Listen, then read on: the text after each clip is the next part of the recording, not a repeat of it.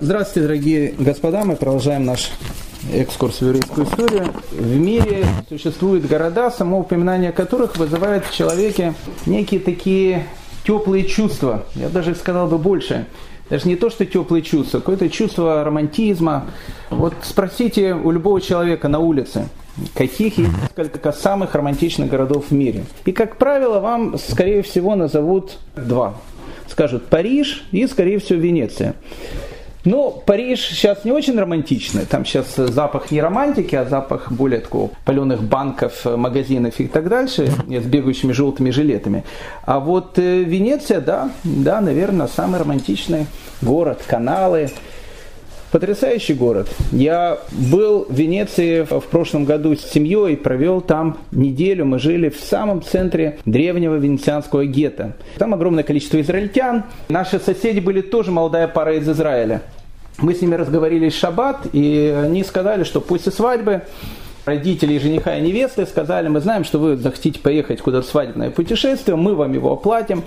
Скажите, то куда вы хотите поехать? И этот парень, кто рассказывал, говорит, мы, не сговариваясь, вместе с женой сказали одно место, Венецию. Мы хотим Венецию. Ну, конечно, для молодой пары э, поехать в Венецию, это, безусловно, потрясающе. Мост Риальто, площадь Сан-Марко э, и так дальше.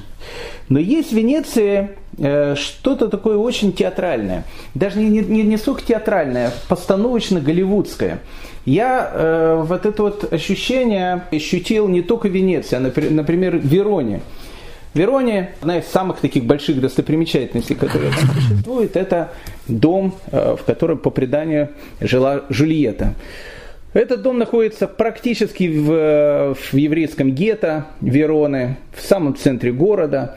Э, туда приходят толпы людей, огромное количество туристов, э, там они там расписываются, каждый хочет э, эту бедную э, статую Жульетты почему-то потереть за грудь, и поэтому статую установили там в начале, в 20-х годах, потом грудь у нее это обвалилась, потому что ее все терли, а потом сделали новую статую из более такого крепкого металла, но э, грудь Жульетты до сих пор просто блестит на солнце, потому что каждый хочет это сделать, каждый хочет стене написать свое имя и так дальше.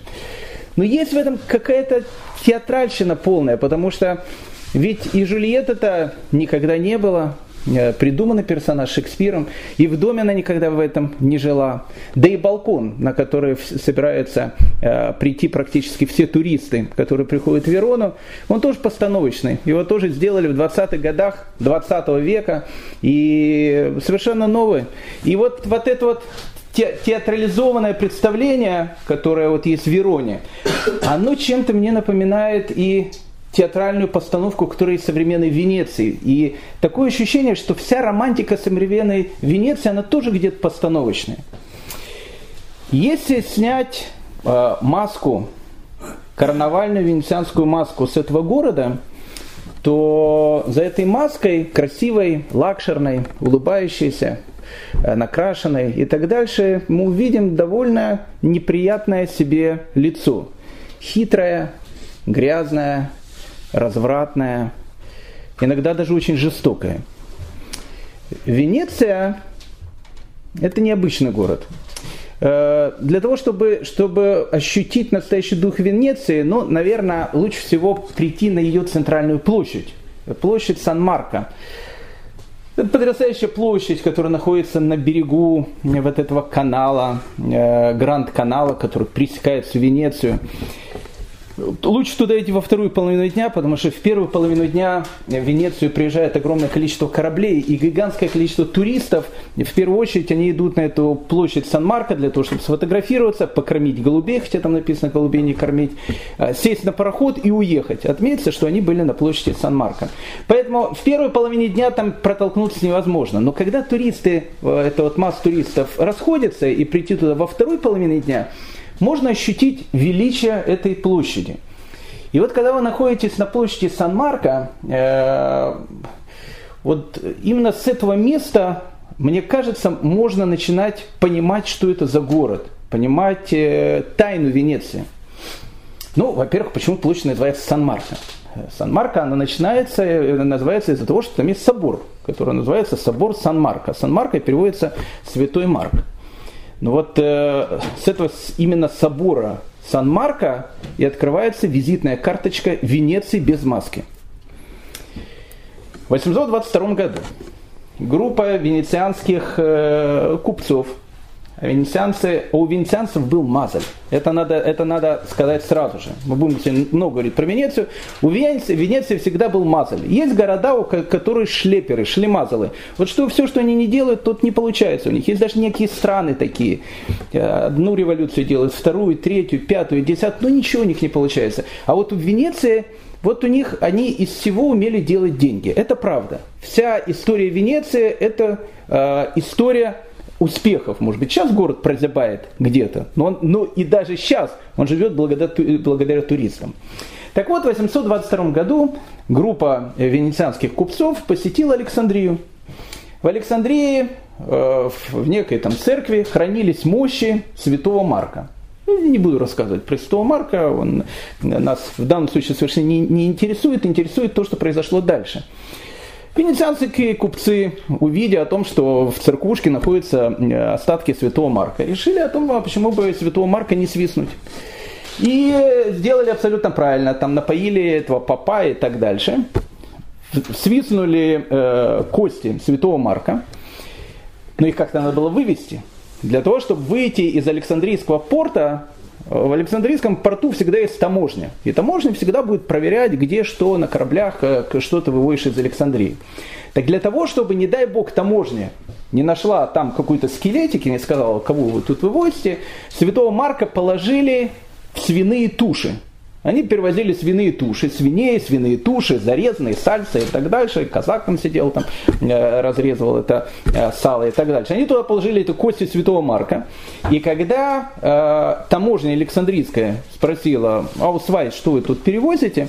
Они сказали, пожалуйста, проверяйте, вот у нас святые туши, э, увидели эти арабские таможенники свиные туши, закрыли глаза, сказали, все, смотреть не будем. И они спокойно с этим святым Марком уехали в Освояси.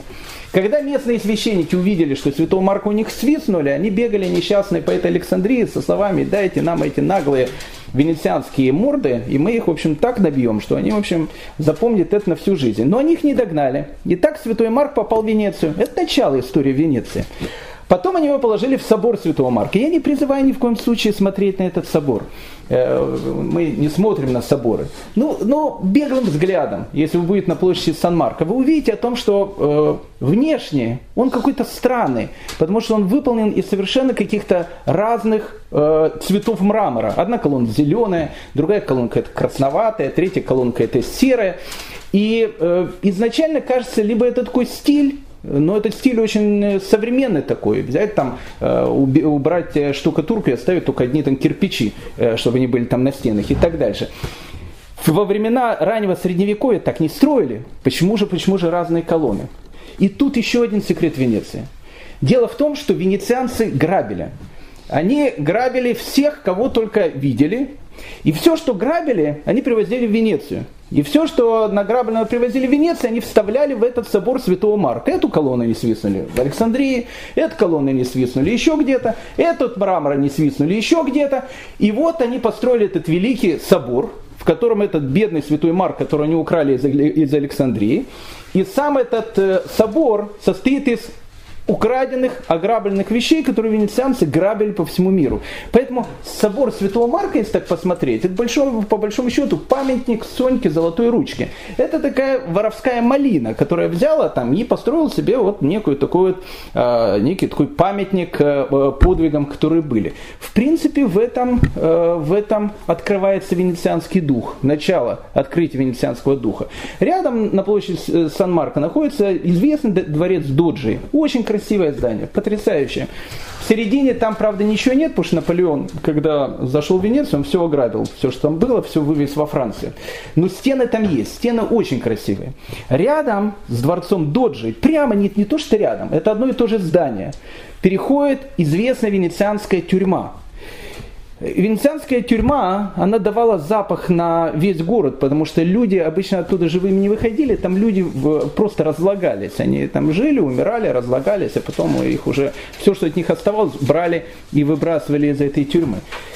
И невозможно было из нее убежать. Единственный человек, который э, из нее убежал, это, наверное, один из э, вообще героев венецианских. И обратите внимание, кто один из главных героев Венеции. Это Казанова. Он жил в этой, был, в этой тюрьме и из этой тюрьмы убежал. Это еще одна, один, э, как бы, картинка венецианского духа. Венеция всегда для людей воспринималась испокон веков как город депрессивный, город депрессии. Город, в котором э, везде вот ощущение какой-то депрессии и смерти. В XIX веке туда приехал французский художник Леопольд Трабер. Он приехал в Венецию, побыл там несколько дней и повесился. И его знакомая подруга Жорж Сант, известная писательница э, во Франции, она написала, понятно, говорит, что Леопольд Трабер наложил на себя руки, ведь он был в Венеции, в Венеции вот ощущение наложить на себя руки как бы витало в воздухе. Антон Павлович Чехов, одно из наших все, э, тоже был в Венеции, он пишет, пишет в воспоминаниях, сидит в доме, вдруг услышал какую-то песню. Казалось бы, когда человек пишет, слышит песню, э, ощущение должно быть какой-то радости. Песня звучит. Чехов пишет, услышал песню, и какая-то меланхолия на меня нашло. Меланхолия, темная, черная меланхолия, когда он услышал песню. Почему такой вот венецианский дух? Почему вот это вот все, все, что там царит, оно связано с какой-то, с какой-то депрессией? Еще, еще одна интересная вещь. Э, туристы, ж, э, там есть туристические места, куда идти. Э, Сан-Микеле. Сан-Микеле это остров, остров кладбища. На Сан-Микеле находится одно из самых известных, наверное, кладбищ в мире. Там похоронены очень много неизвестных людей, в частности, там похоронен Йосиф Бродский, Нобелевский лауреат, э, похоронен на этом кладбище. И поэтому э, туристы на кладбище Сан-Микеле, на этот остров, очень часто любят приехать. Но даже этот остров, он чисто венецианский. Потому что в, на этом острове Сан-Микеле начали хоронить только в 19 веке. До 19 века не было в Венеции острова кладбища. Если человек умирал, человека хоронили в доме. А дом, где его хоронили, это был, это был погреб этого дома. А погреб этого дома, где хоронили огромное количество родственников, он раз в какое-то время, это же все-таки Венеция, это вода, он заполнялся водой. И поэтому запах который царил в Венеции на протяжении веков, это был запах разлагающихся трупов, запах нечистот и запах э, тюрьмы, которая находилась рядом. В 1780 году там был э, Хестер Тейл, такой очень известный человек, так он писал отвращение преобладает над всеми другими чувствами в этом городе, отвращение. И, да, и он пишет, что даже когда заходишь в венецианский храм, а их там огромное количество церквей, запах ладана, который, который там есть, он не выбивает тот запах смрада, который царит по, по, по всему этому городу. Гёте, великий Гёте, он тоже посвятил, посетил Венецию, город ему очень не понравился. Э, и он посетил его в плохое время года, он посетил его, когда были дожди.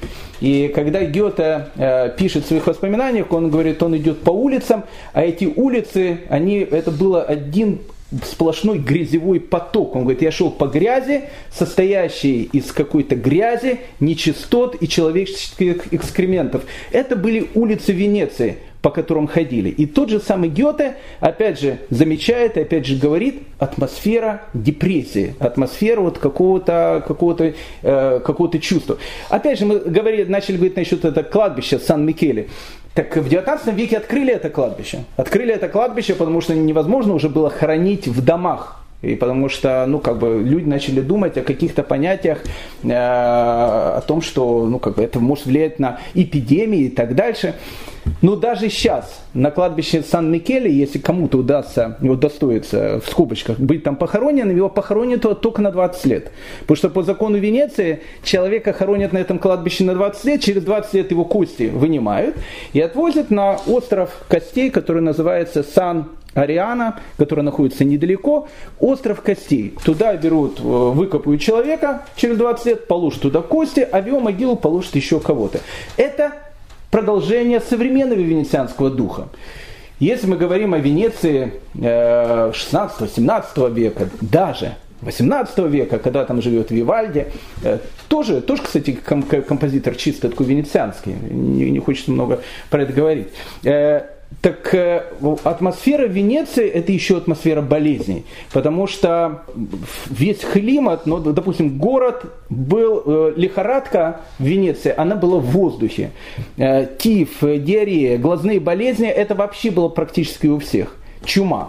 Э, в принципе, Венеция была родиной чумы. Не то, что родиной чумы, родина, место, с которого началась великая эпидемия чумы 1348 года. Она начинается именно из Венеции.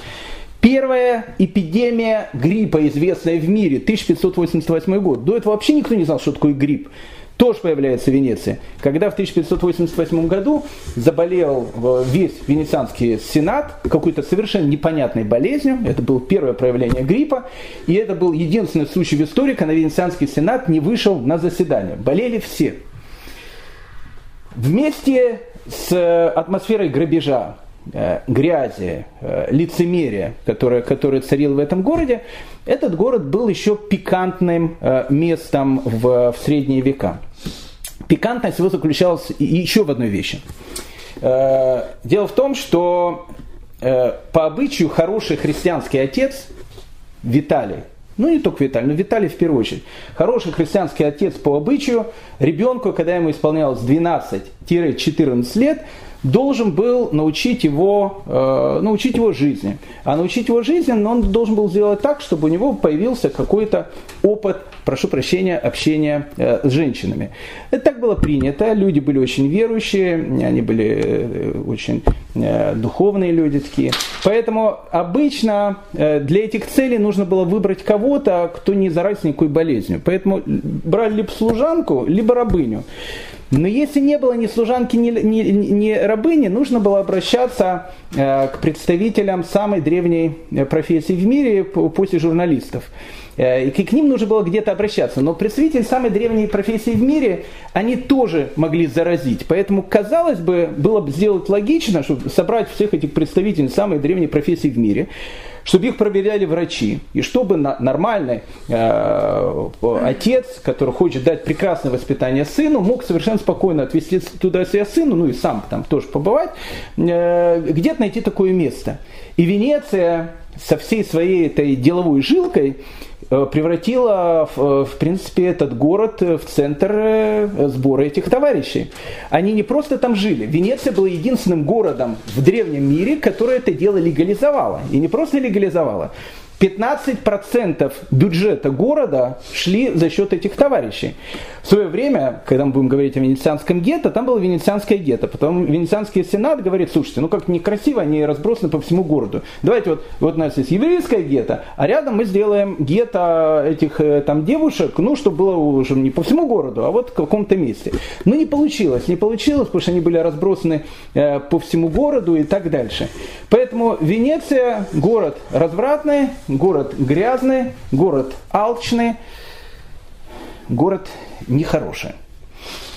Э, у еврейских мам испокон веков существовало некие такие города, куда бы они своих детей очень бы не хотели отправлять.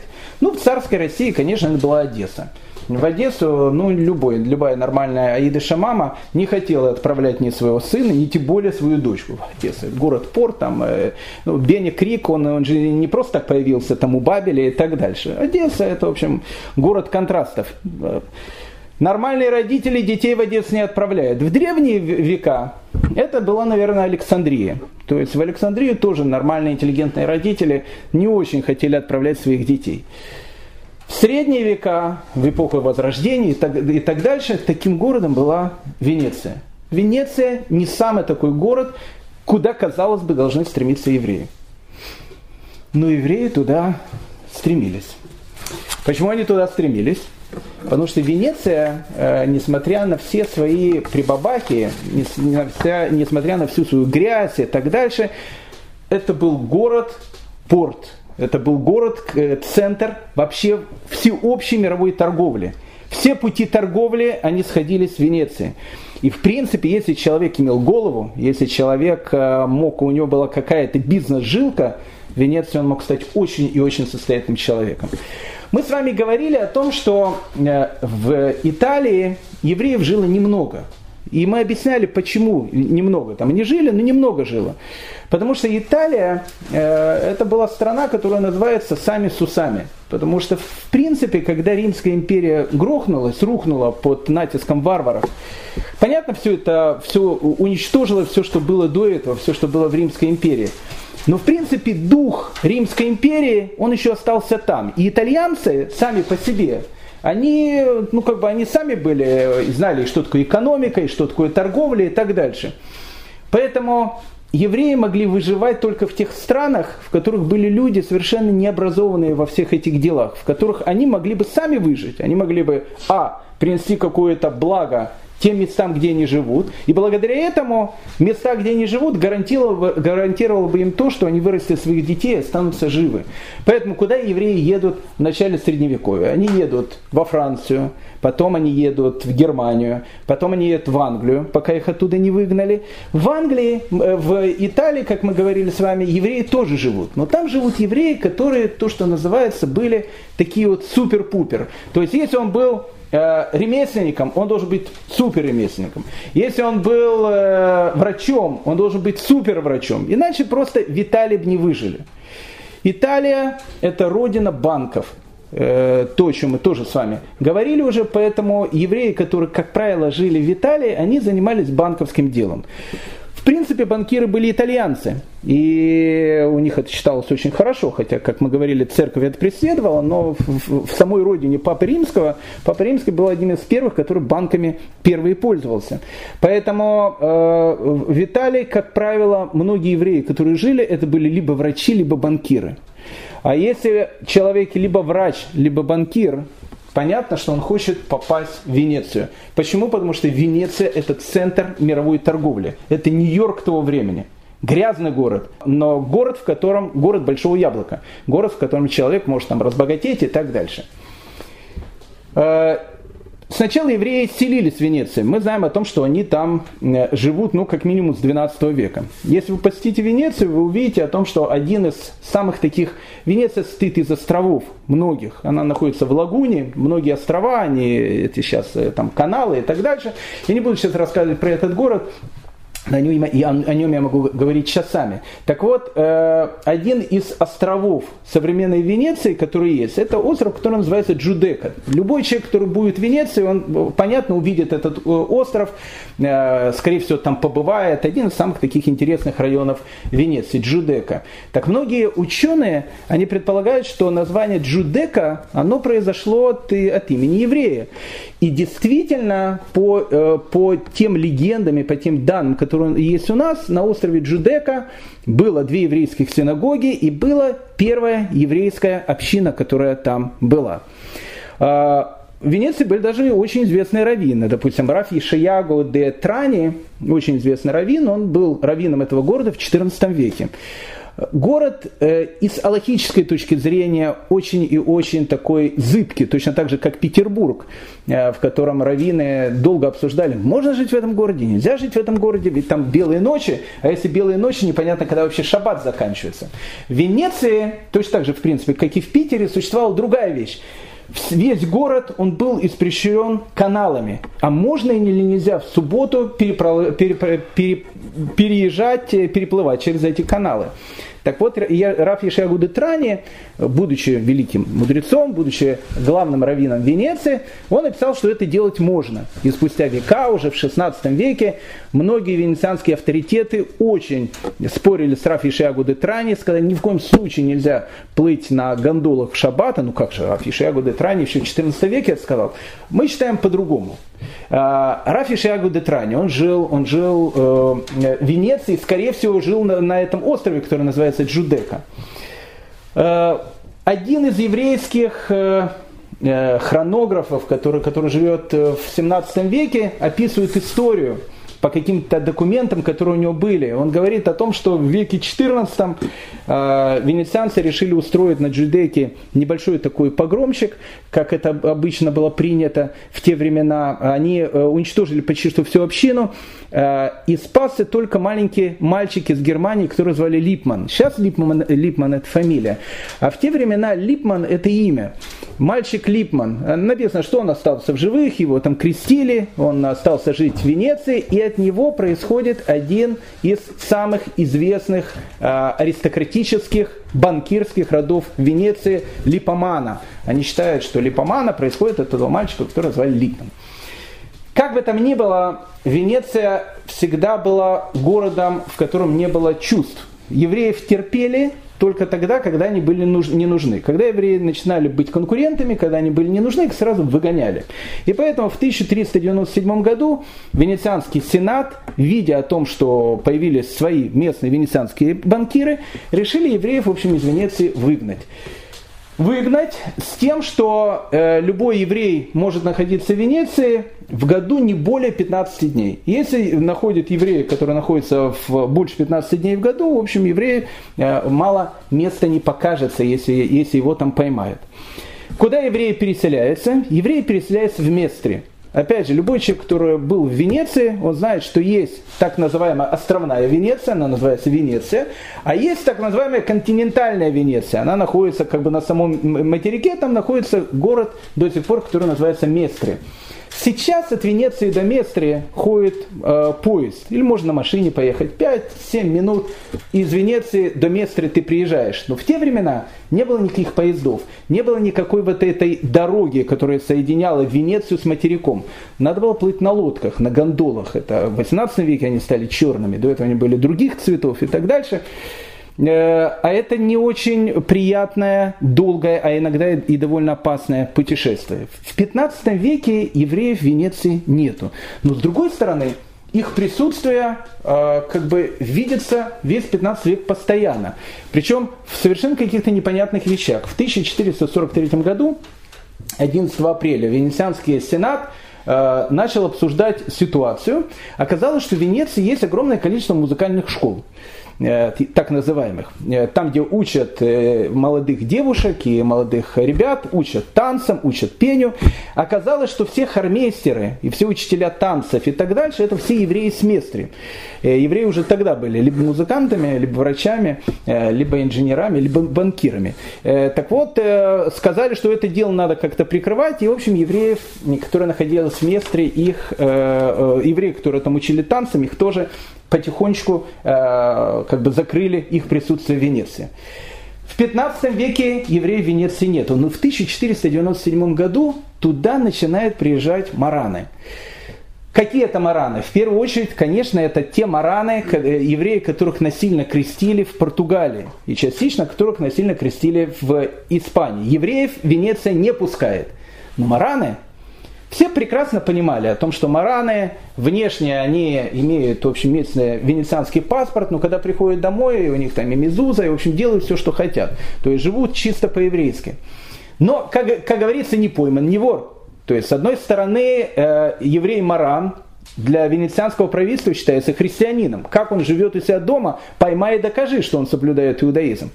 Поэтому в 1497 году евреев-маранов приехало в Венецию очень-очень много. Они приехали с большими деньгами, они были люди очень-очень богатые. И тогда венецианцы, э, особенно венецианские монахи, доминиканские, которые там были, говорят, слушайте, ничего себе, мы евреев, значит, сюда не пускаем. А сейчас сюда приехали эти мараны, которые, мы уверены, точно такие же евреи, только внешне они как христиане, но дома они соблюдают иудаизм. Их надо выгнать. И в 1497 году, запомните это, эту дату, Венеция захотела выгнать маранов, которые там были. Но не смогла их выгнать. По одной простой причине в Венеции не было инквизиции. А для того, чтобы Марана выгнать, его нужно взять в инквизицию, под пытками выбить из него признание о том, что он соблюдает иудаизм. Только после этого его можно либо казнить, либо выгнать. А так, как ты можешь э, человека в чем-то обвинить? Докажи, что он что-то соблюдает. Ты его поймал за руку, не поймал. Значит, он честный христианин.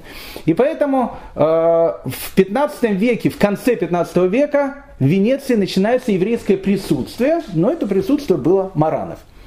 Тут наступает 16 век, и тут наступает вообще вот эта самая интересная э, такая вот вещь. В конце 15 в начале 16 века в Венеции наступил экономический кризис. Пенсионный возраст подвинули, доллар начал скакать, у людей денег э, становилось все меньше и меньше, ощущение было такого экономического кризиса, э, банкиры были очень нужны. Особенно те банкиры, которые могли давать э, не очень большие суды. Потому что, допустим, сами венецианские банкиры, они давали деньги, но если они давали деньги, они давали деньги э, именно под большие проценты и именно деньги каким-то очень богатым людям. Но тут в конце 16 века, э, конце 15 века из-за этого экономического кризиса, который царил в Венеции, Самые большие венецианские э, банковские дома, Горзони, Пизани, Липимана, вот это, о котором мы говорили, они просто рухнули, закрылись. Закрылся ВТБ венецианский, даже венецианский Сбербанк закрылся. Все закрылось. То есть был, был очень серьезный экономический кризис. Все евреи, которые жили в Италии, они жили по такой вещи, которая называется кондота. Это чисто итальянское изобретение. Что такое кондота? Э, ни один еврей ни в одном итальянском городе не мог жить просто так. Э, ему давали кондоту. Кондота – это э, разрешение жить в городе на какое-то время. Обычно кондота это было 10 лет. То есть с евреями заключали договор о том, что они в городе живут 10 лет, о том, что их никто не трогает, они там могут совершенно спокойно жить. Но через 10 лет кондота либо продлевается, либо евреи сворачиваются и уходят из города. Так вот, э, в Местре евреи живут тоже по кондоте. А Местра, как мы говорили, это континентальная Венеция. И вот в 1503 году, тут и начинается самая интересная часть истории э, евреев Венеции, в 1503 году э, должны были подписать новую кондоту. Экономический кризис сильный, венецианский ВТБ рухнул, э, там про, расчет венецианский тоже рухнул, еще, еще там э, банки, которые были, все рухнули. И само положение экономическое не очень хорошее. И евреи понимают о том, что когда они будут подписывать кондоту, они могут начать тоже диктовать свои условия. И евреи дали свои условия Венецианскому сенату. Они говорят, смотрите, мы не против того, что э, ну, как бы мы подписываем кондоту, мы остаемся в Местре, но при одном условии. Вы от нас убираете понятие о том, что евреи может находиться в Венеции только 15 дней, то есть мы можем сюда приезжать, уезжать. Вы запрещаете нам жить, мы не будем там жить, но мы можем там находиться столько, сколько мы хотим. Это первая вещь. Мы можем там хранить э, отделения наших банков, в которых могут работать не евреи, но это будет отделение наших банков Венеции. Ну и самое главное, и вот тут вот сам, с чего начинается история, в принципе, Венеции 16 века, самое главное, если, не дай бог, наступит война, и евреям нужно будет прятаться где-то, Венеция разрешит евреям приехать в город и в этом городе остановиться и начать жить. Ну, первых два пункта о том, что 15 дней отменяется, проглотили, тяжело проглотили. Второе, о том, что будет их присутствие, это самое сложное было. Ну, тоже проглотили. Третья часть пункта, что если будет война, все евреи приедут в Венецию, подписали сразу, потому что войны, в принципе, в воздухе пока не намечалось. Поэтому Венеция, она обладала огромной э, там, флотом, да, это очень могучая, могучая страна, никто на нее особенно не собирался нападать. Поэтому вот этот пункт о том, что если будет, не дай бог, война, э, был подписан сразу. Но в 1506 году война наступила. Э, война продолжалась 9 лет, с 1506 по 1515 год. Война с Лигой Камбра, Испания, Германия, Франция и сам Папа Римский – решили напасть на Венецию. Почему решили напасть на Венецию? Все они были католиками, понятно. Потому что экономический кризис был не только в Венеции, но и у них. И они решили, а почему бы не пограбить Венецию? Это все тоже было очень морально, очень духовно. И ну, люди все были духовные. В первую очередь Папа Римский, он был э, главным духовным человеком того времени. Он, в принципе, и был из тех людей, которых возглавлял эту Лигу Кампри, который сказал, что если пограбить, ну так нужно пограбить, э, э, почему бы нет. И вот в 1506 году э, все венецианские владения, которые находились рядом, туда начали приходить эти войска. И в огромное количество людей, беженцев, они начали идти в Венецию. Венеция это остров, как мы сказали. Поэтому для того, чтобы туда как минимум пойти, сейчас он соединен с материком. Тогда, как минимум, в общем, у Венеции свои корабли. И просто так взять, завоевать Венецию, это была нелегкая вещь. Огромное количество людей хлынуло тогда в Венецию. Евреи, которые живут в Местре, они понимают, что не сегодня, а завтра вражеские войска зайдут туда тоже. Поэтому э, практически все евреи, которые были в Местре и в соседних городах, они тоже переселились в Венецию.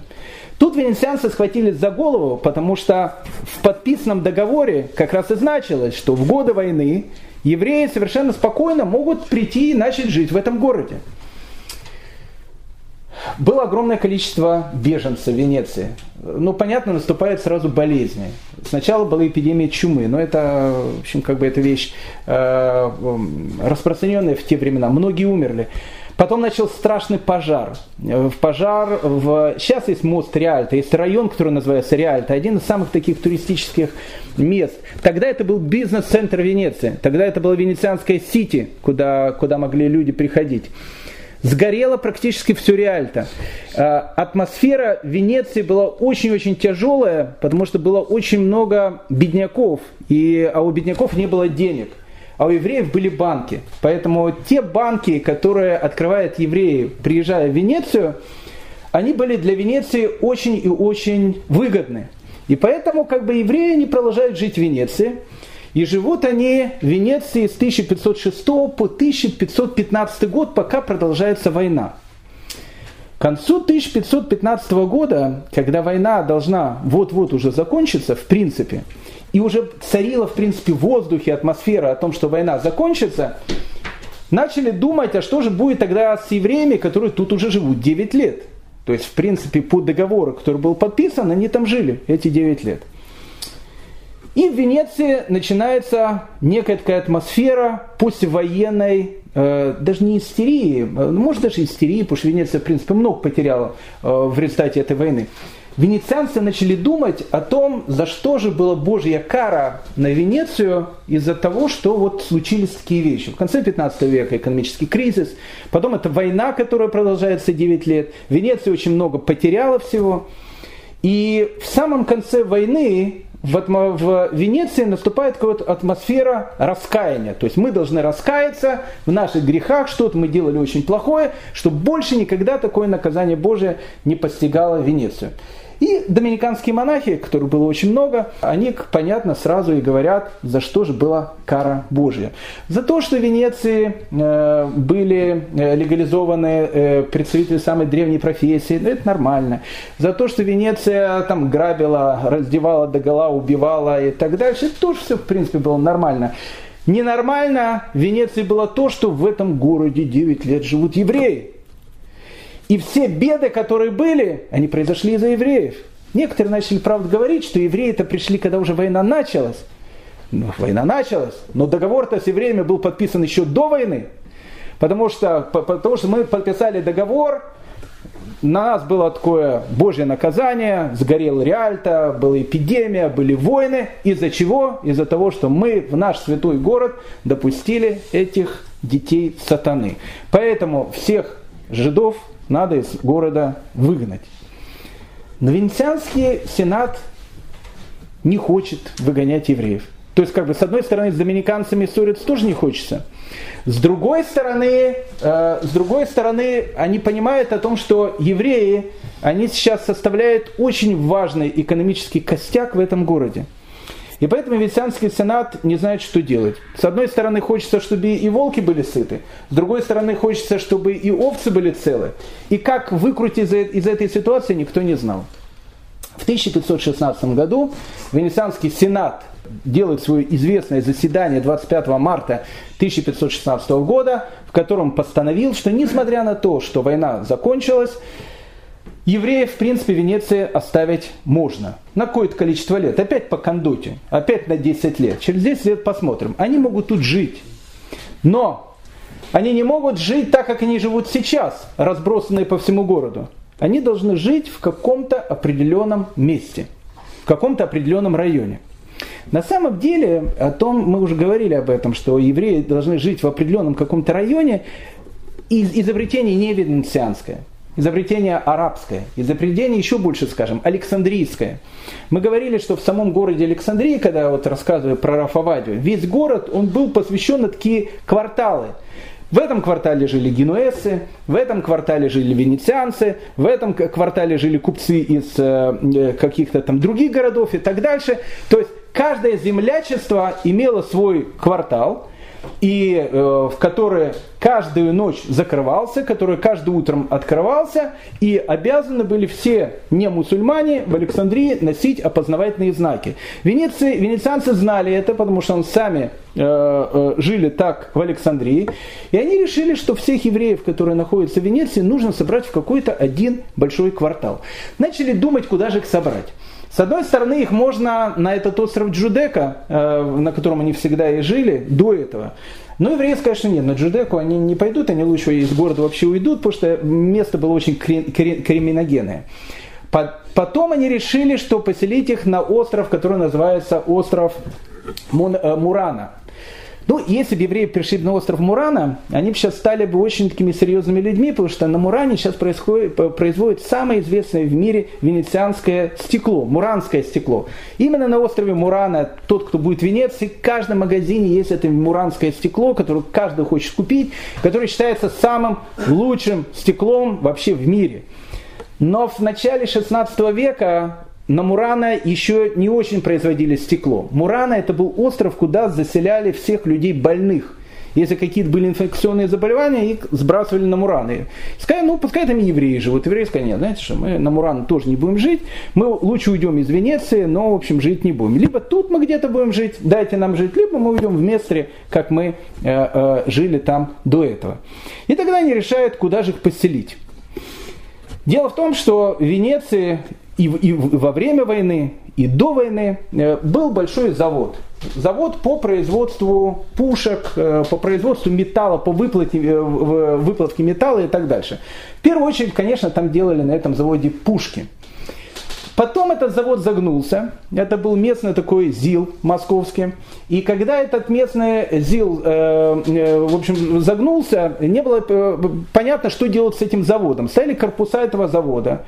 Э, там жили какие-то венецианцы, очень бедные, потому что район был самым таким далеким, э, грязным и так дальше. Сама Венеция была грязная, этот район вообще был, ну, в общем, какие-то окраина такая города.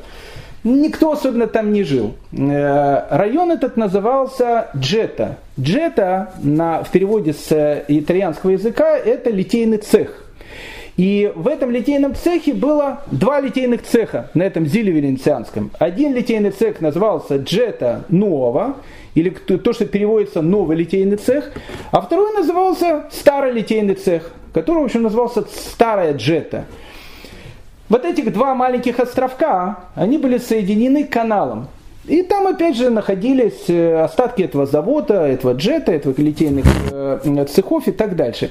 Именно туда решили переселить евреев. Евреи, когда увидели, куда их переселяют, а многие евреи за 9 лет уже начали вскупать себе э, дома в районе Реальта. Реальта это, это Манхэттен такой.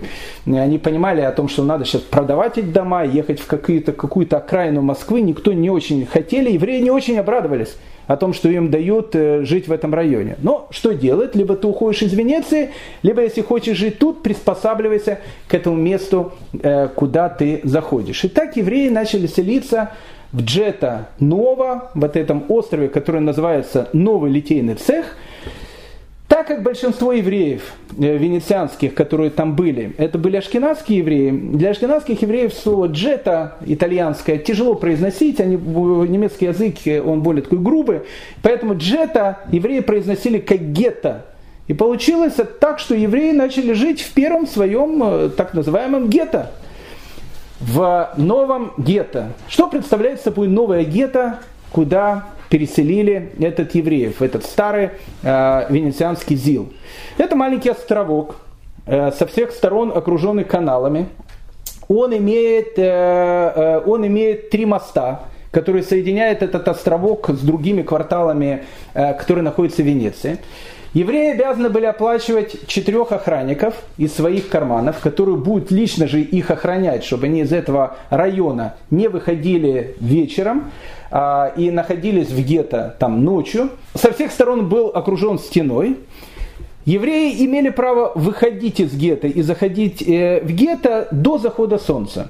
Как только был заход солнца и слышался звон марангона, а марангон это колокол, который есть на Камела де Сан-Марко, то есть на колокольне Сан-Марко, с этим звуком колокола марангон все евреи обязаны были приходить в Венецию. И рано утром, когда марангон начинал опять звенеть, а, сообщая о том, что наступает новый день, гетто открывали, и евреи имели право выходить оттуда. То есть получилось так, что евреи в Венеции их взяли в какую-то некую тюрьму. Если еврея позже того времени, когда закрывает ворота, ловили Венеции, сначала это был очень сильный штраф, а потом евреи просто могли отнять имущество, посадить в тюрьму, отправить на галеры и вообще выгнать из этого города. Это была очень и очень опасная вещь. Вторая вещь, которую решили сделать венецианцы, это тоже чисто александрийское такое изобретение. Все евреи, если уж они живут в Венеции, у них должен быть серьезный отличительный знак. Все евреи должны носить желтые шляпы. Ну, может быть, сейчас желтая шляпа это был бы каким-то криком моды, но тогда желтая шляпа евреями воспринималась, ну вот, как символ какого-то там ущемления и так дальше. Вот все носили какие угодно шляпы, а евреи носили вот именно такую желтую шляпу. Кстати, желтый цвет венецианский, он потом перекочевал. Через века э, обычно был не, э, отличительный знак евреев, обычно был красный, э, э, синий. Желтый – это венецианское изобретение, поэтому когда э, в 1933 году э, Гитлер, фашистская Германия, они уже будут думать, э, какие нужно делать отличительные знаки для евреев. Маген Давид это другая история, но цвет он был вот отсюда, желтый. Она, знак должен быть желтого цвета. Вот он возникает, э, одна, одна из причин его возникновения возникает здесь. Причем у венецианцев то, что евреи должны быть в желтой шляпе, это была идея фикс. Они никому не давали э, э, послабления. Была известная история. В Венеции был такой врач, которого звали э, Яков Мантина. Он был очень известным врачом. Он был настолько известным врачом, ну, в общем, скажем так, он был таким главным мировым светилом. У него лечились все. У него лечился Папа Римский, у него лечилась вся аристократия Венеции. Яков Мантина это был человек-легенда. Он жил в венецианском гетто, понятно, так как он жил в Венеции. Э, и евреи, которые жили в Венеции, по большей части это были ашкенадские евреи, евреи и местные итальянские евреи э, они все занимались, как правило, они все были либо врачами, либо банкирами. Большая часть, конечно, это было банкиры, у них были свои банки. Так вот, Яков Мантина, так как он постоянно должен был ходить по городу и постоянно должен был лечить э, каких-то аристократов, плюс еще, иногда его вызывали и в другие города, дороги в те времена были не очень безопасными, и поэтому, когда человек э, постоянно ехал на лошади, особенно в желтой шляпе, его совершенно спокойно могли ограбить, убить, э, там, зарезать, все что угодно. У Яков Мантина он лечил вообще всех, включая Папу Римского. И поэтому он попросил местного легата Папы Римского, который находился в э, Венеции, тоже его пациента, о том, что можно ли ему в качестве исключения разрешить носить черную шляпу, как все. Легат сказал, что, конечно, конечно, он совершенно не возражает, э, нужно спросить у Венецианского только Сената. Спросили у Венецианского Сената, они сказали, умрем, но э, все у нас будет ходить только в желтых шляпах, без исключения. Тогда подключили самого Папы Римского, и Папа Римский позвонил по телефону венецианскому доджу со словами о том, что, слушайте, у вас живет такой Яков Мантина, известный человек, может быть, ему разрешит им все-таки в черной шляпе ходить. И сказать, папа, ты папа там, у нас тут это, э, совет здесь. Нет, евреи ходят у нас только в желтых шляпах. Наконец-то, уже когда уже все достали, Венецианский сенат разрешил Якову Мантину ходить в черной шляпе, но сроком на один год. Через один год будет специальное заседание Венецианского сената, которое будет решать, продлевать ему это или не продлевать.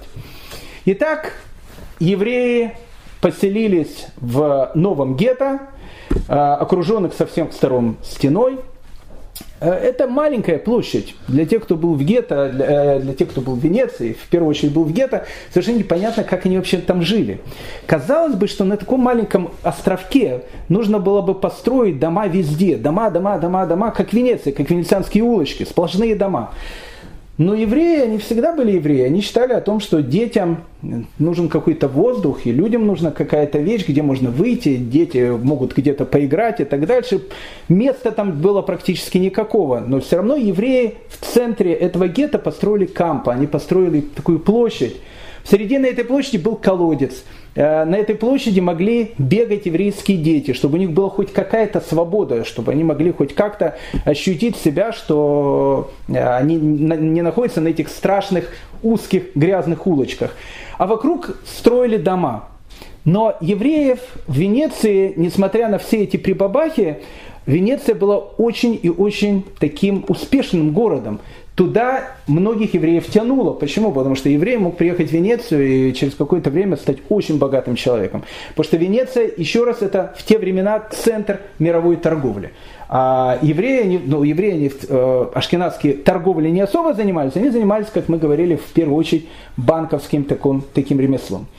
И тут в конце 30-х, начале 40-х годов э, в этой ашкенадской итальянской Венеции появляются новые э, евреи, которых, э, в общем, ашкеназы э, давненько не видели. Что это за новые евреи? Это наши э, старые знакомые, испанские евреи, которых в 1492 году изгнали из Испании, которые мотались по всему миру, и, и которые, которые были приняты единственной страной в том сумасшедшем мире, который их приняло, как своих родных, и они в этой стране смогли вздохнуть и начать свободно жить, это была в те времена Турция, турецкие евреи.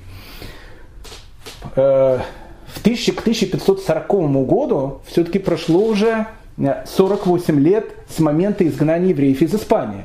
То есть уже в Турции жили даже не самые изгнанники, а скорее всего их дети, а может быть даже внуки.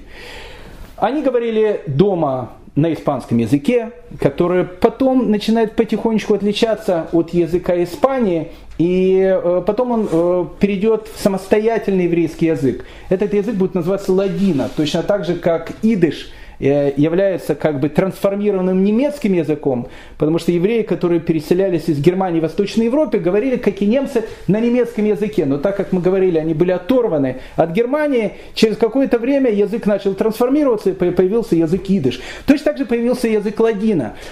40 лет евреи живут в Турции, но друг с другом они э, продолжают говорить так же, как они говорили в Испании. Либо на испанском языке, либо на португальском. Но ладина это именно испано-еврейский язык. За эти 40 лет, то, что сефарские евреи жили в Турции, уже прошло, как мы говорим, несколько поколений. Они стали, во-первых, такими турками полными, ходили в этих чалмах и так дальше. И они стали, многие из них стали очень успешливыми бизнесменами. Они стали очень и очень успешливыми людьми с турецким паспортом уже. В те времена, в конце 30-х годов, Португалия, которая э, экономически в конце 15-го, начале 16 века была на пике своего могущества, начинает сейчас рушиться по всем фронтам.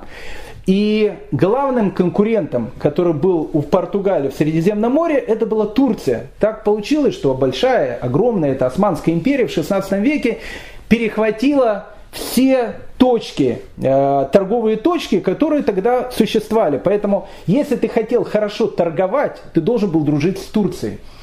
А где взять людей, которые, а, знают э, все турецкие контакты, и Б, с другой стороны, они, в общем, как бы и э, венецианцев хорошо знают.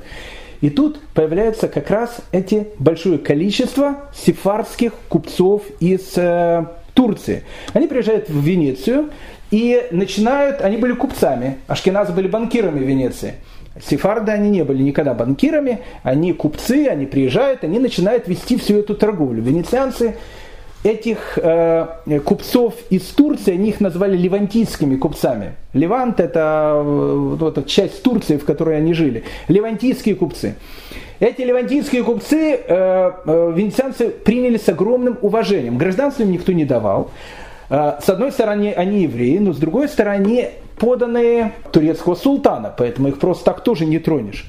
Но они не могут жить в городе, как все. Все евреи живут в гетто. Поэтому вот эти левантийские, сефардские э, купцы, которые приезжают из Турции, их тоже поселили в этом э, новом гетто. Но в новом гетто не было места. Еще раз, тот, кто будет в Венеции и побудет в этом новом гетто, он увидит о том, что непонятно, какие э, эти ашкеназы и итальянцы там жили. Маленькая территория. Евреи не знают, что делать. Селиться за гетто было запрещено. Жить можно было только в самом гетто.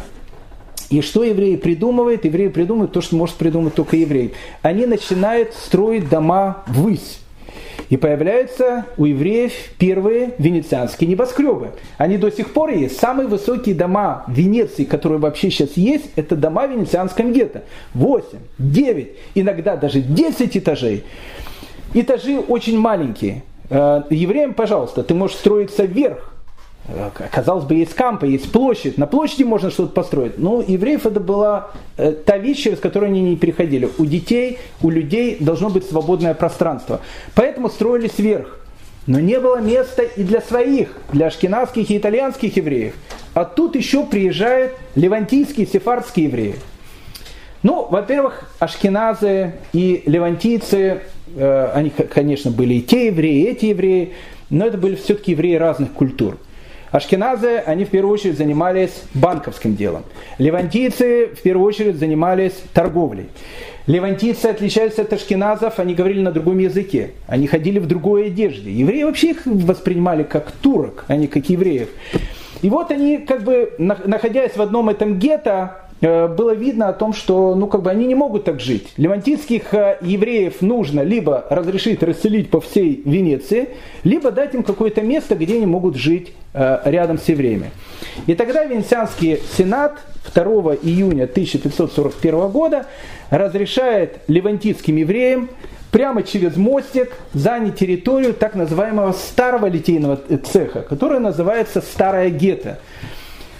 Все вот эти вот 20 чем-то лет или 30 чем-то лет, то, что там жили евреи, там жили, продолжали жить венецианцы. Сейчас Венецианский э, сенат 2 э, июня 1541 года говорит о том, что все христиане, которые там живут, должны уйти, и туда нужно переселить левантийских евреев. Итак, получилось, что в новом гетто живут сефардские евреи, в старом гетто живут ашкенадские итальянские евреи, и их соединяет такой маленький мостик, через который можно перейти, и ты попадаешь от одной еврейской общины в другую еврейскую общину.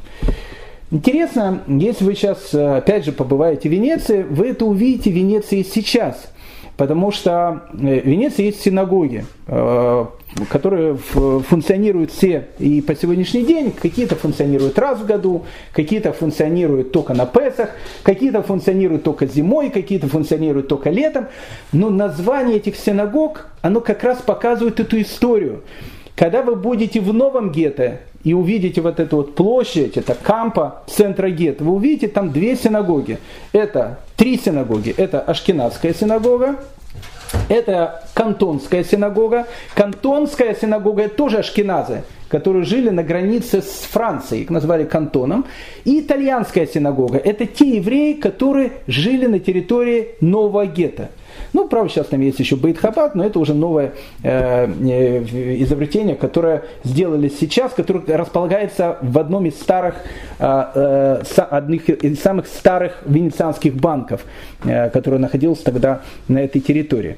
Но если вы перейдете через мостик, вы попадете в другую часть гетто, которая называется Старая гетто.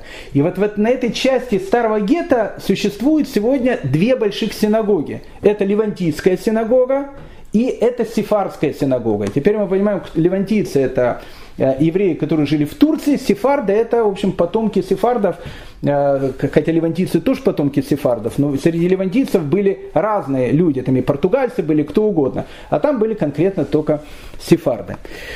Так образовалась венецианская гетто. В Венецию начинает приходить еще одна группа людей.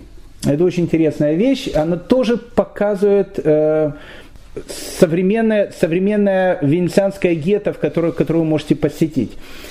Э, мы с вами говорили про Португалию. Почему мы вообще начали говорить про Венецию? Мы начали говорить про Венецию, потому что туда приехала Дона Грация. о которой мы говорили в прошлый раз, о которой мы будем говорить на следующем уроке. Дона Грация из Антверпена, как мы, как мы помнили, приехала в Венецию. И она как раз приехала в Венецию в то самое время, когда в Португалии, как мы говорили, начинается португальская инквизиция, и португальских маранов начинают сжигать тысячами на площадях. И огромное количество португальских маранов, они просто убегают из Португалии. А куда им ехать? Многие из них едут в Венецию. Мараны жили в Венеции, как мы говорили, с конца 15 века. Тут еще огромное количество маранов из Португалии, они приезжают э, тоже в Венецию. Где они живут? Они хотят жить рядом с евреями. В гетто они не могут жить, потому что формально они христиане. Но далеко от гетто они тоже не хотят жить.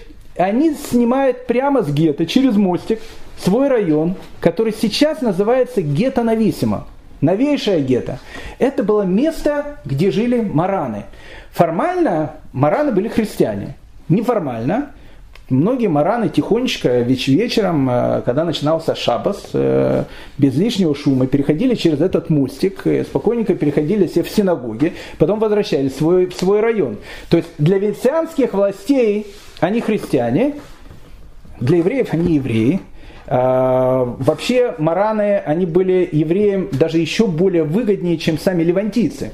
Потому что, с одной стороны, э, мараны вели тоже торговлю с Турцией. Когда они приезжали в Турцию, они тут же снимали крестик, одевали кипу. И все их воспринимали как евреев, потому что они как бы соблюдали все эти вещи. Приезжая в Венецию, они снимали кипу, в общем, одевали, э, одевали крестики, формально там э, были христианами.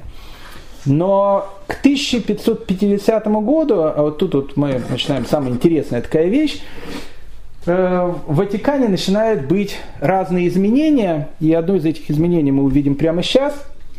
Ватикан, который на протяжении э, почти что полутора тысяч лет, ну кто такие были, кто такие были э, римские папы в, в 15 в первой половине 16 века, это, конечно же, это арамис из трех мушкетеров – любители женщин, э, любители фехтования, э, любители роскоши, любители различных ядов. В принципе, все самые лучшие яды, они изготовлялись в Ватикане, там, там обычно их и опробовали.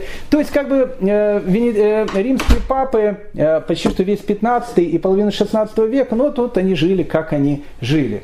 Но в тот момент, когда они жили таким образом, они просто не заметили о том, что в Германии начало появляться такое, такое движение, которое называлось реформация. Мы будем о ней говорить, будем говорить о человеке, который создал ее, Мартин Лютер. Какая-то большая часть э, верных католиков, которые всегда принадлежали Ватикану и неисправно платили Ватикану деньги и так дальше, вдруг сказали о том, что они на Папу Римского начинают плевать. Сначала Папы Римские на это смотрели сквозь пальцы, потому что у них просто не было времени на это смотреть, и они занимались какими-то другими делами. Но к 1550 году э, вдруг римские папы заметили, что если они и, и дальше будут заниматься женщинами, постройками, вином, ядами и так дальше, то они, в общем, э, и Ватикан потеряют таким образом, потому что реформация начинала все более и более шириться по всей Европе. И тогда в Ватикане наступает так называемая эпоха реакции – мы будем говорить об этой эпохе реакции, она очень сильно э, скажется на евреев и на той же самой Доне Грации, о которой мы будем говорить на следующем уроке. Она начинается в 1550 году. И когда начинается вот это вот вдруг, э, вдруг пробуждение, то есть римский папа, такое впечатление было, что 150 лет они только делали то, что они пили, курили, матом говорили, в общем, занимались чем угодно, но только э, не тем, что они должны заниматься. Вдруг пробуждение. А, Пол Европы мы уже чуть ли не потеряли, а тут, оказывается, в Венеции, в той же самой Италии, если можно сказать, чуть ли не полгорода, на которых держится торговля. Они как бы с одной стороны формально они христиане, неформально, они все понимают, что они через мостик переходят, и между гетто Нависимо, где они живут, и, и новым гетто, как я говорил, 20 метров ходьбы. Перешел и сразу пошел туда. И э, Ватикан надавил на, на Венецианский сенат со словами, что это у вас тут такое происходит. У вас там весь бизнес держится на еретиках, э, которые у вас там, значит, живут в Венеции непонятно из-за чего. И э, Венецианский сенат делает закон. Опять же, это было время фанатизма. Начинается эпоха фанатизма, который не только был в Ватикане, но он был в Венеции также. И Венецианский сенат издает указ о том, что все мараны, которые живут в Венеции, они уже тут живут почти что там, там 70-80 лет, они в течение двух месяцев должны покинуть город. Любой маран, который остается в течение э, двух месяцев в городе, у него будет забрано все имущество, его посадят на галеры, и, либо там, в общем, посадят его на долгие годы в тюрьму. Закон, кстати, был непонятно, как он принят. По одной простой причине, потому что Маран, с точки зрения христианского закона, он христианин. То есть взять и изгнать христианина, ты, потому что только тебе кажется, что он может соблюдать иудаизм, потому что он был этническим евреем, это не совсем, не совсем как бы юридически был правильный закон. Надо было как минимум доказать о том, что они тайно соблюдают иудаизм. Но Венецианский сенат, э, начинается реакция в Ватикане, начинается реакция в Венецианском сенате. Два месяца, и все евреи, которые, мараны, находятся в Венеции, их надо, значит, в Венеции выгнать. Э, но тут начинается вообще взрыв, потому что весь венецианский бизнес – так или иначе он держится на маранах, он держится на евреев левантийских, на евреев ашкенадских, их, слава богу, не трогают, но в первую очередь на евреев маранов. Они очень выгодны, потому что они могут совершенно спокойно ездить по христианской Европе как христиане. На Востоке они как евреи, и через них практически все венецианцы ведут бизнес – и когда э, группа венецианских э, промышленников и сенаторов и так дальше пришла в Сенат со словами о том, что, ребят, ну не можете просто взять и э, Маранов выгнать из Венеции, потому что рухнется экономика. Венецианский сенат сказал, хорошо, не два месяца, шесть месяцев, полгода. Но в течение полугода, чтобы не было тут ни одного еврея. Тогда уже сами венецианцы, они говорят Сенату, слушайте, ну как, ну вы же не можете просто так людей выгнать. У нас есть люди, с которыми мы ведем там контакт. Они добрые христиане, они там крестик носят и так дальше. Почему, почему считают, что они там евреи? Мы знаем, что они все евреи. Они, кстати, были правы. Они, 99% из них, они действительно я даже были насильно крещенные, они тайно продолжали соблюдать. Опять же, у маранов их моральный дух это тоже отдельный разговор. Если они могли перейти в иудаизм, они могли переехать в Турцию и открыто начать исповедовать иудаизм. Это второй вопрос. Но маранах ну, нужно было выгонять. Полгода проходили, и венецианцы понимали, что если сейчас выгнать маранов, то в Венеции произойдет катастрофа. Что тогда решили сделать? Решили, что прежде чем выгнать маранов, нужно попросить, чтобы в Венецию приехала инквизиция из Рима и как минимум расследовала, кого выгнать, кого не выгнать. В Венецию приехала инквизиция из Рима. Ну, понятно, венецианские патриции, бизнесмены приняли инквизицию очень хорошо, напоили их, э, поводили там в разные рестораны, дали какие-то богатые подарки и так дальше. Поэтому через э, месяц нахождения инквизиции в Венеции, инквизиция вынесла вердикт о том, что действительно все мараны, которые живут в Венеции, это все очень добрые христиане, все очень хорошие люди, э, всем выдали справки, инквизиция уехала довольная, венецианские Мараны остались тоже довольны и остались продолжать жить вот в гетто Нависимой, в той части, в которой они жили. Но реакция которая появляется в Ватикане, она начинает все больше и больше набирать обороты. И э, первыми как бы ласточками этой реакции э, становится Англия. А Англия это отдельный разговор, мы о ней буквально сейчас поговорим пару, пару слов, а продолжим уже в следующий раз. Англия была, наверное, ну, последним таким колоколом, который ударил по голове Папы Римскими со словами о том, что если они сейчас не, э, не перестанут э, заниматься ерундой, а начнут своим делом, то есть держать свою паству, э, то они, в общем, потеряют абсолютно все.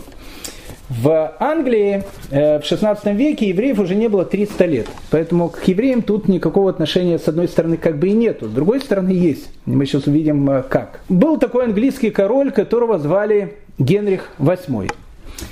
Генрих VIII был очень интересным таким человеком. Э, когда он был еще маленьким мальчиком, он был очень религиозным. Он был сыном короля, и когда как бы папа его, король Англии, спрашивал, кем ты, сынок, хочешь стать, когда ты вырастешь, вместо того, чтобы ответить, папа, я хочу стать королем, он всегда говорил, папа, я хочу стать священником. Все считали, что он очень такой набожный, э, набожный мальчик, Генрих VIII. Э, э, он даже, он был настолько рьяным католиком, что папа Лев X дал ему титул «защитник веры».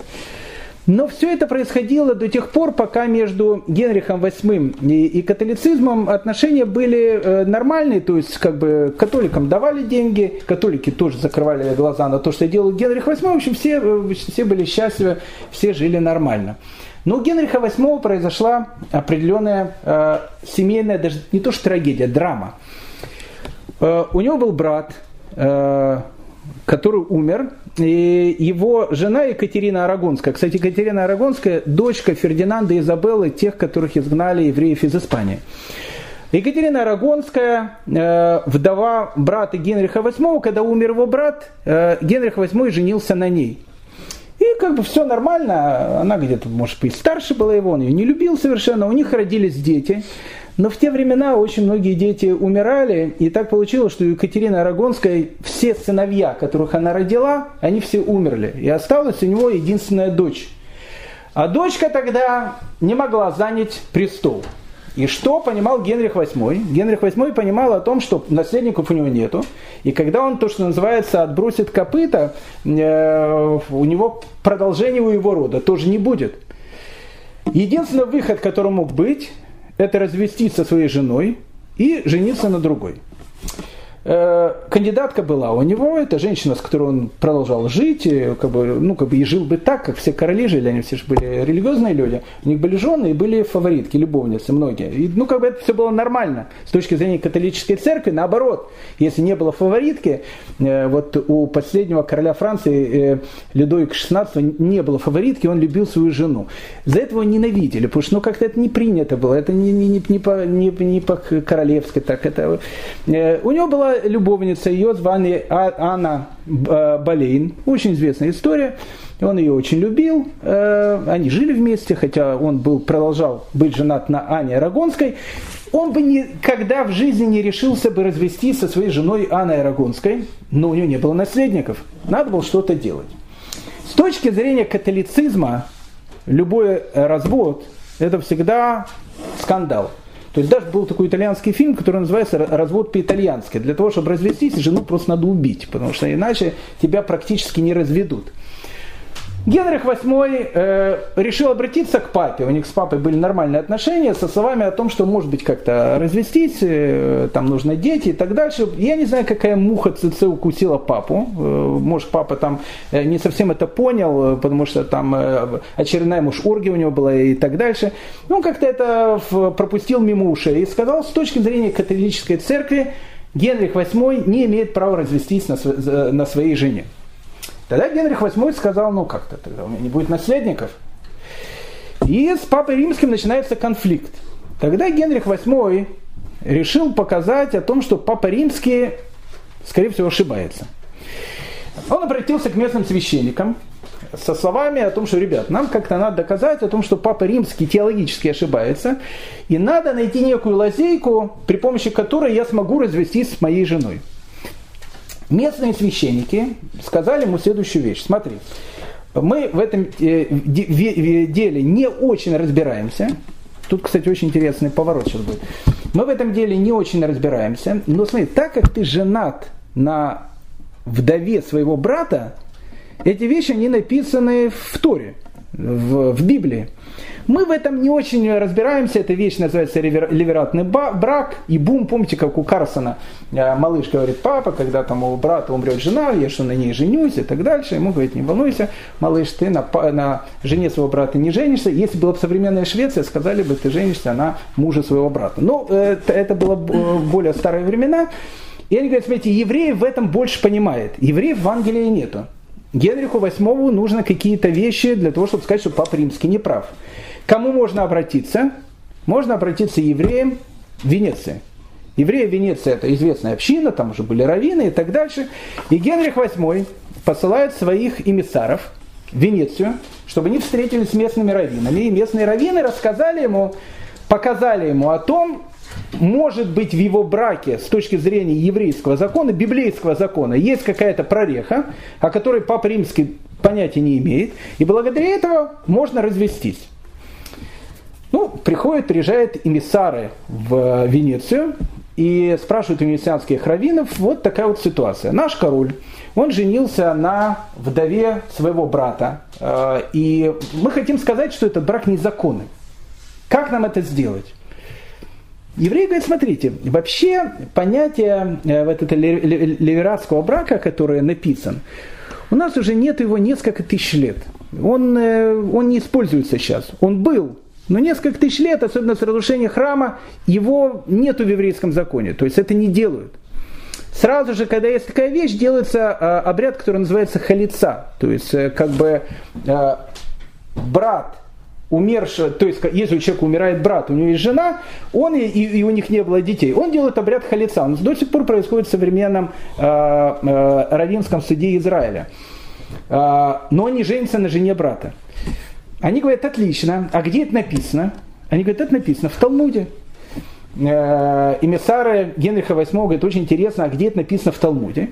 И евреи говорят, вот, ну, смотрите, вот, вот четко мы можем сказать, в трактат Евамот – Тут написано, говорит Таба Шауль в трактате Евамот, тот, кто женится на жене брата из-за ее красоты, из-за, из-за влечения к ней или из-за каких-то других скрытых мотивов, будет считаться тем, кто раскрывает наготу своего брата, то есть сделал что-то запретное по Торе, и дети его будут считаться мамзерами, то есть будут считаться незаконнорожденными. То есть в наше время, говорит Таба Шауль, тот, кто женится на жене своего брата, это полное безобразие. Это делать нельзя.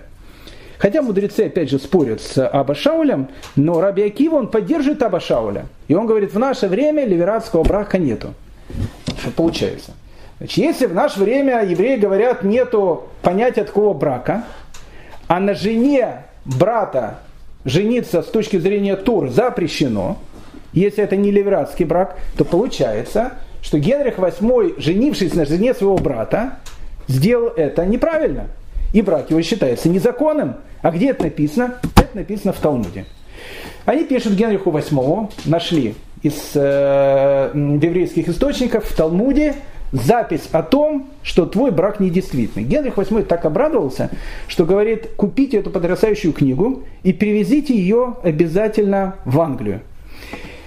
Покупает 9 томов только-только изданного, ну недавно изданного в Венеции венецианского Талмуда, там Талмуда Бомберга, о котором мы будем говорить, может быть, на следующем уроке. Очень интересная будет история. Девять томов новенького Талмуда и отправляет ее в Англию. Но когда эти Талмуд приходят уже в Англию, Генрих VIII э, поставил вопрос ребром перед э, э, парламентом, и парламент сказал, что если Папа Римский не хочет, то наш кентерберийский глава, значит, как бы епископ а, английский разведет себя, несмотря на то, что папа против, он его развел, и Генрих VIII объявляет себя главой английской церкви, так появляется англиканская церковь, которая полностью взяла, откололась от католицизма. Ну, Ане Болейн это не очень помогло, на которой он женился, э, потому что она ему тоже родила дочку, э, и через некоторое время э, уже разводиться было неудобно, а Генрих VIII просто ее обезглавил и женился уже на другой. Ну, в общем, как бы история синей бороды в виде Генриха VIII – это отдельная история. Но так получилось, что в Кентерберийское аббатство приехал Вавилонский Талмуд, новенький Вавилонский Талмуд из Венеции. И его положили где-то в библиотеку. И, что интересно, в трактате Евамот, где э, вот эти вот места, по которым Генриха VIII можно э, развести, то, что говорит Аба Шауль, они отмечены таким вот карандашиком, ручкой отмечены. Вот здесь вот написано о том, что брак э, Генриха VIII, он является незаконным. Эта история имеет продолжение. Венеции спустя 10-15 лет будет сжигать Талмуд. Вообще Талмуд будет сжигать во всей Испании, э, во, во, во всей Италии, прошу прощения. И экземпляров этого Талмуда, особенно новеньких, их не останется практически нигде в мире – Вообще нигде их. То есть будут какие-то разрозненные вещи, которые сейчас стоят гигантские деньги, если есть какой-то том, но он не из Италии. Это только те тома, которых Венеция взяла и продала куда-то в Турцию, еще куда-то. Там они могли только сохраниться. В 1965 году английский такой исследователь, который зовут Джек Лансер, копаясь в библиотеке Кентерберийского аббатства, вдруг обнаруживает полный сет Талмуда 1524 года, которых вообще в мире нету, то есть не сохранился. Так как с 1530-х э, годов с момента этой истории этим Талмудом вообще никогда никто не пользовался. Он был таким новеньким, как будто его вчера только э, э, выпустили с типографии. На протяжении долгих 25 лет Джек Лансер вел переговоры с э, библиотекой Кантерберийского аббатства, чтобы ему продали этот сет Талмуда. Наконец-то в 1980 году Джек Лансер покупает его. И в 2015 году, три года тому назад, э, это весь облетело весь мир на аукционе Сосби решили выставить Талмуд Генриха VIII, один из, ну, единственный, наверное, сохранившийся полный сет вот этого первого полного издания Вавилонского Талмуда 1524 года, новенького, красивого, с пометками исторического. Э, там были торги не на жизнь, а на смерть. Купили его за почти что 9,5 миллионов долларов. Хорошие деньги. Купил его некий бизнесмен, бизнесмен Леон Блейк э, из Нью-Йорка. Итак, Талмуд, который имеет такую длинную историю, э, попадает в Нью-Йорк, и сейчас он там уже три года хранится. С 1550 года, как мы говорили, в Ватикане начинается очень сильная реакция. И эта реакция, она э, не только изменит христианскую Европу, потому что сейчас начнется эпоха войн и так дальше, но она очень и очень изменит э, историю евреев, ашкенадских евреев Европы. Э, это очень интересная история. Хочу вам напомнить, что мы находимся во второй части темы, которая называется «Еврейский граф Монте-Кристо». Мы о Доне Грации сегодня вообще не говорили, но зато мы говорили о Венеции, в которой она приехала. Она как раз приехала именно в этот самый период. Поэтому дальнейшая история с Доной Грацией нам будет более э, понятна. Всем большое спасибо и до следующих встреч.